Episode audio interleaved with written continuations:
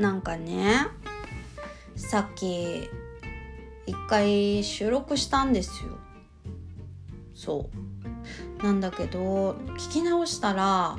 めっちゃ加湿器の音が入っててなんか「さー」っていうやつね。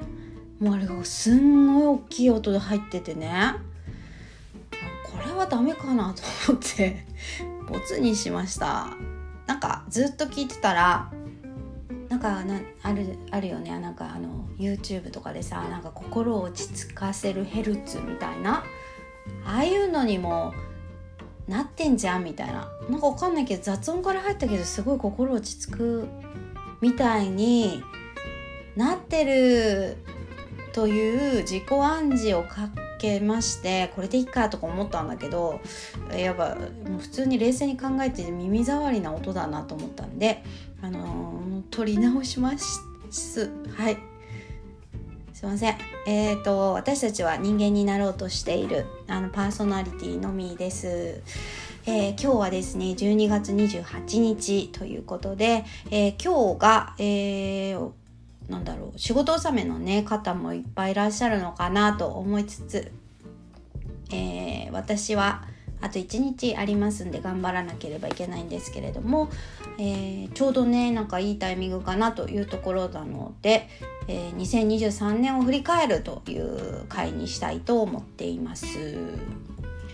はい2023年皆様にとってどんな年でしたか？キャリアコンサルタントっぽくちょっと質問を投げかけてみました。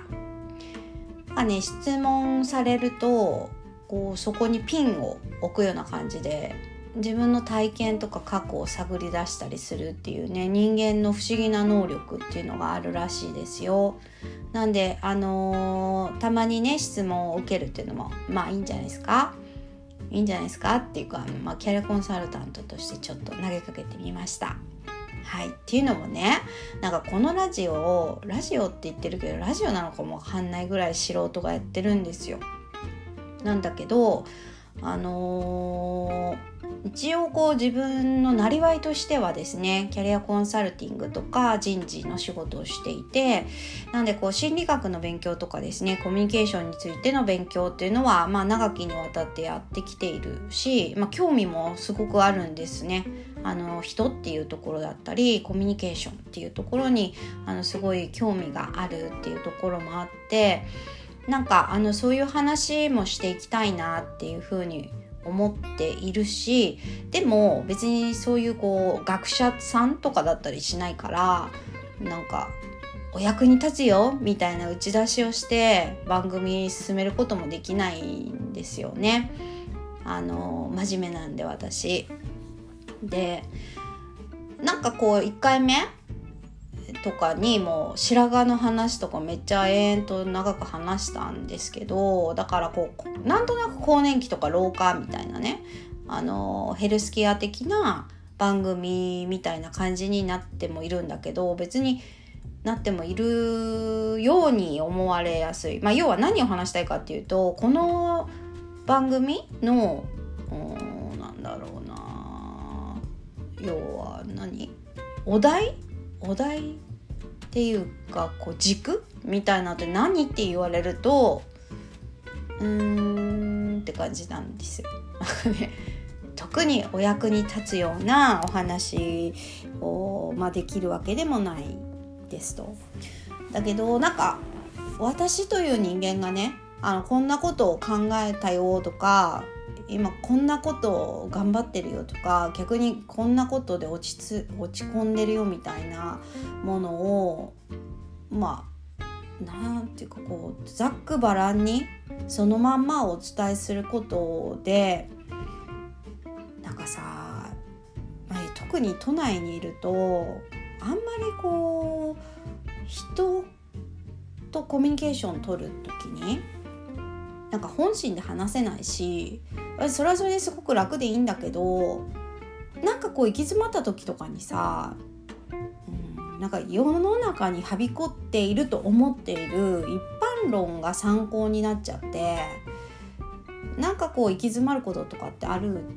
じゃないですか、まあ、ある。私はあるんですけどなんかその時にあこんな人もいるんだなとかあこんな失敗してるわこいつとかね。あとあこういう乗り越え方もあんのかとかっていう、まあ、一つの参考例として、あのー、私の話がためになる人もいらっしゃるかなっていうどちらかというと私からの期待を込めてですね、あのー、まあ、ざっくばらんに話をしていく番組っていうのにちょっと落ち着きそうなんですけれども何話したか忘れたわ。うん、なんでうんあそうそうだからちょっと問いかけみたいなこともしてみちゃったよみたいなアピールでした。ひどいね。はい。じゃああの本題に入りたいと思います。えー、あ今ねひどいねって言ったのは私に対してひどいねって言ったんだよ。うん。なんか最近さあるじゃん。言葉尻を取ってああだこうだみたいなネット上の争いね。ああいうのあんま好きじゃないんですよね。だから一応こう発信する側としてああんまりこ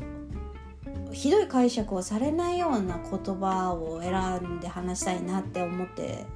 いるからこうやって補足もした。はい、はい、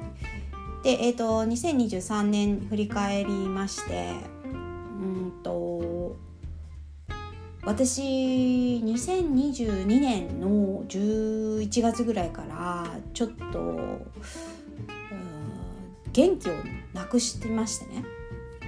できっかけはあのまああったはあったんですけど今ちょっとまだ言えない。きっかけはあってであなんか私の生き方を変えなければいけないなってなんか思ったんです。というか変えたいなって思ったね、うん、もう変えたいと思った。っていうのはなんかこう今まで本当に自分自分勝手に生きてきました。そんなつもりないんだけど多分そういう風に見えると思う。あの生きてきて。でなんかやっぱいよいよ43歳であと7年で50かと思った時に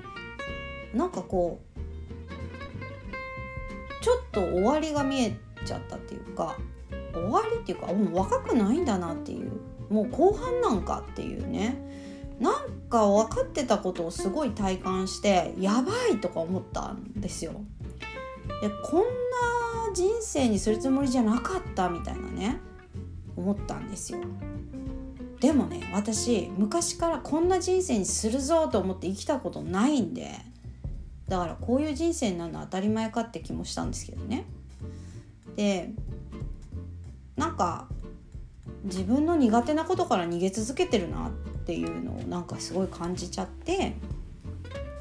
うん、なんかやると決めたことをやり続けるっていうことをやろうってなんか思ったんです。でちょっと苦手なこととか人に迷惑をかけていたこととかうん逃げ続けてきたことに向き合うっていうことを今年はすごい頑張りました。それがね私の2023年のまあハイライトになるかなって思いますがうん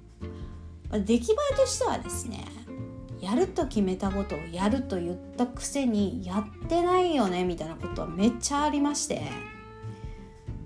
うんだからまあ全体で言いますとうんまあ優しく見繕って60点ぐらいかなっていう自己評価になっております。ででもまあ今までがやると決めたことを何にもやっていなかったので自分への信頼残高が0円だったんですよ。なんならちょっとマイナスぐらい。だけど今年はあまあなんか前ちょっと60点もないかもね40点ぐらいだけどまあちょっとできるようになりましたねっていうあのこともあって去年の今よりは自分のことを信頼できているしあと去年の今より罪悪感少ないっていうのがもう今一番嬉しいことです。ね、どんな人生って感じだけどね。でもまあちょっと大げさなこともあるかもしれないけどそんな感じです。あとまあキャリアコンサルタントの資格は結構前に取ってたんですけれどもキャリアコンサルタントとして活動を始めるっていうのは今年初めてやったことです。でこれもやりたいなって思っていたことなんだけど、まあ、なかなかできなくって。でなんかね多くは仕事が忙しいとか言っちゃって。あのできないとか言ってたんだけど、まあ、やれないこう精神的なハードルっていうのはやっぱあったんですよね。なのでこれは私が尊敬している、まあ、尊敬してるっていうとねなんかちょっと自由じゃなくなっちゃうような気もする、うん、けどあのー、まあ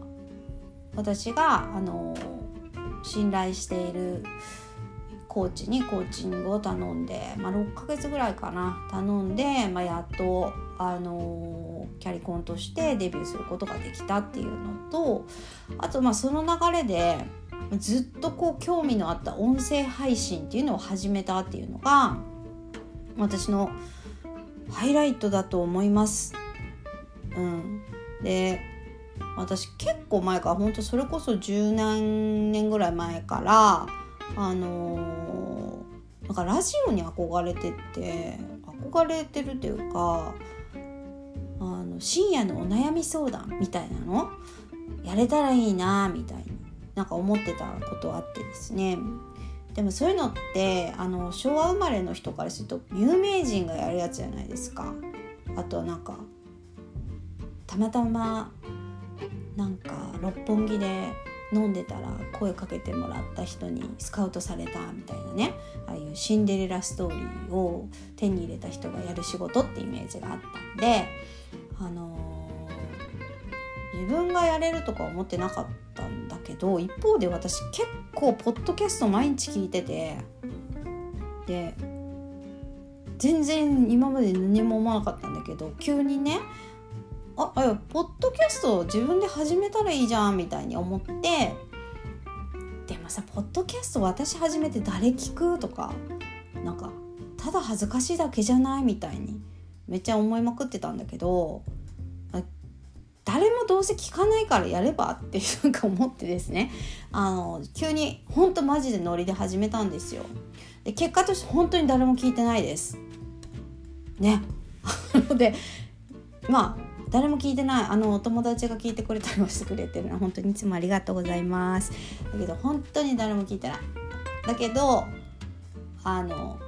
なんか楽しくて。まあか始めた時は週1とか言ってたけどね。あともうちょっとなんかあのちゃんとしてたけど。早々にダラダラし始めて週1でもなくなっちゃったんですけどなんかこれはもう続けたいなって思ってるからあの続けていきたいなって思ってる、まあ、そういうことを始められたのも今年一番大きかったことかなって思います。えあとねあるんだよね細かくはね。うん、でもなんかやっぱそんなもんかな。あとまあ本当に私家族と友達には恵まれたなって思っていて、まあ、その家族と友達と、あのいや正直ね私の未熟さであの心を尽くせなかったり、えー、まあ、それこそさっきの話じゃないけど出した言葉が適切じゃなかったなって反省することとかももちろんあったけどでも良い関係を築けた1年だったなっていうのもすごい良かったことかなって思ってます。うん、でだからささっき一回取っちゃったからちょっとスンとしちゃってす。いませんけど。えっ、ー、と2024年になりますね。急にね。はい、はい、皆さんは2024年なんかやってみたいこととかあるんですかね？なんかそういうこともねあのちょっと仕組み作ってってなんかお便りとかそういうのをやってみたいなって LINE 思ってるんですけど、うん、だからねそもそもねまず誰も聞いてないからお便りも届かないわけなんです今。なので、まあ、来年はあちょっとこういったあの音声配信だったりあと文章もちょっと書いてブログやってるんでなんかそれを読んでくれる人あとは、まあ、必要だと思ってくれる人に届くように何かそういう広報活動もしたいなとは思っています。なんですけどあの全体を通して言うと、えー、昨年と同じように、えー、やると決めたことをやるというのを今年もやり続けようと思っています今年じゃなくて来年ねもうやり続けようと思っています。で、えっと、これはですね実は去年やると決めたことをやるって決めた時もあの3か年計画にしたんですね。で、まあ、3年間これをやり続けたら3年前の私と3年後の私は多分違う人生送ってるって何か思ったんですよ。ただ1年じゃ変わんないなっていうのもあってうんなんで3年計画にしておりまして、まあ、それの2年目なので、えー、今年がうんだから40点から60点という点スコアでやれてきたものを、うん、今年は60点もしくは80点取れたなって思えるように頑張りたいなと思ってます。うん、結構ね地道なことなんであのー、やったるどみたいなねそういうこう派手感ないんですけど3年後のインパクトは結構でっかいと思うんでねあのそれをやろうっていうのとあとあのー、これ私の人生の、まあ、スローガンっていうとあれだけど現時点で認識している自分の、まあ、生き方指標みたいなのがあってあの楽しいことを選択するっていうのがあります。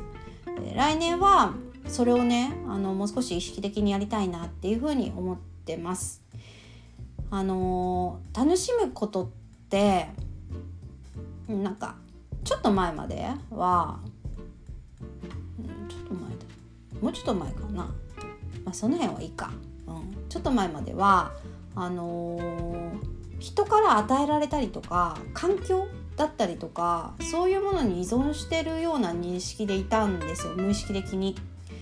なんだけどやっぱり年々こう楽しむって自分で選択することだし楽しむ楽しい環境に自分が持ってくっていうことなんだなって思ってなんか私は結構楽しむってことに固執をしてあの楽しむってことを選択するっていうのをすごい大事にしています。なので、えー、来年はこの楽しむっていうことを選択して楽しむ覚悟を持って楽しむみたいなところも一つあの視点かなと思ってます。あとはねそう一番ねあのひらめいたのは、えー、自分を自由にするっていうのが、まあ、来年のスローガンの一個かなって思ってます。なんか結構思い込みの世界にいるなって自覚できたのが今年でもうこれ私だけじゃなくて本当生きてる人全員そうだと思うしもう多分100%そうなんですよ。それはもうねあのマトリョーシカみたいな感じでどこまで行っても思い込みだと思いますけどあの私の思い込みの世界だと私すっごい不自由でそれで言うとみんな不自由だと思うんだけどね。あの私は結構不安とか恐怖に支配される時間が長くってだから結果としてこうできないことややれないことや人を攻撃してしまうみたいなこと結構あるんですけれどもなんかその恐怖とか不安っていうところを、まあ、やっぱ作ってんの自分だなって思うところがすごくあるので、まあ、そういうところをですねちょっと具体的に自分の思い込みを取り外していく努力をしながら自分を自由にしてあげたいなっていうふうに、えー、思っていたりします。あとねうん今あの友達にクラシックバレエ習っててうん超下手なんだけどめっちゃ楽しいんですよ。だからトーシューズとかもちょっとフライングで買っちゃってでもめっちゃ痛いの。こんな履いてたら怪我するわみたいな。なんで今年はちょっとなんかトーシューズ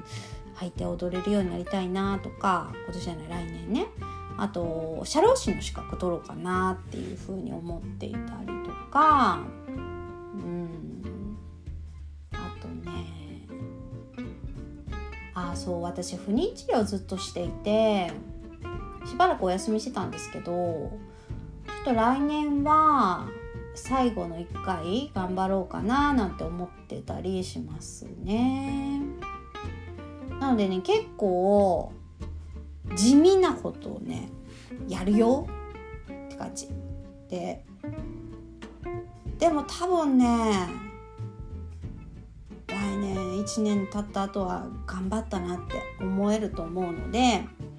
まあそういったことちょっと粛々やろうかなって思うしあのやる過程をねこういった音声で発信していこうかなっていうふうにも思ってます。まあ、よく考えたらね31日が1日になるっていういつものこう繰り返しの中なんですけれどもなんか区切りをつけるっていいよね。あのうん明日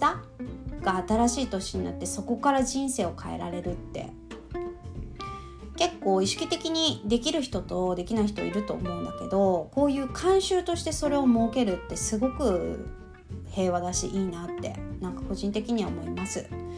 あのー、何よりもこの年末年始ゆっくりお休みされるっていうのが一番大事だと思いますし、まあ、あの過ごしかしたかった方と過ごすとか一人の時間を設けたかった人を設けるとか、まあ、いろいろ本当に自分のやりたいようにねあのしっかり休んでいただくのが一番いいと個人的には思いますしなんか無理やり何かをやるっていうのはあんまり良くない。特にこの冬はねと思うからゆっくり休んでくださいって思うんですけどもし何かね、あの、自分の中のものが自然と来年こうしようよとかなこんなことしたいねみたいなもしくはこれはやめようとかねそれ大事。もう本当やめること決めるのマジ大事だからとかをなんか思いつかせてくれるようなねあの休暇の後とかってそういう感度高まってると思うんでね。なんかそういうのが出てきたりしたらあのメモ取っておくとかなんかねしてみるといいんじゃないかなと思います。それでは、えーと、今年はねラジオ始められてよかったなと思ってます。来年もだからラジオか番組か分かんないけどね。あの来年も続けていきたいと思っています。2023年皆さんお疲れ様でした。そして2023年本当に、えー、この世の中この地球この空間このタイムライン本当にありがとうございます。しばらくお休みをしてまた2024年頑張っていきたいなって思いますし何よりも楽しくそして皆さんにとっても実りのある大きな年であるようにお願いをしながら、えー、2023年のラジオを閉じていきたいと思います。聞いてくれてありがとうございました。それではまた来年良いお年をお迎えください。それではバイバーイ。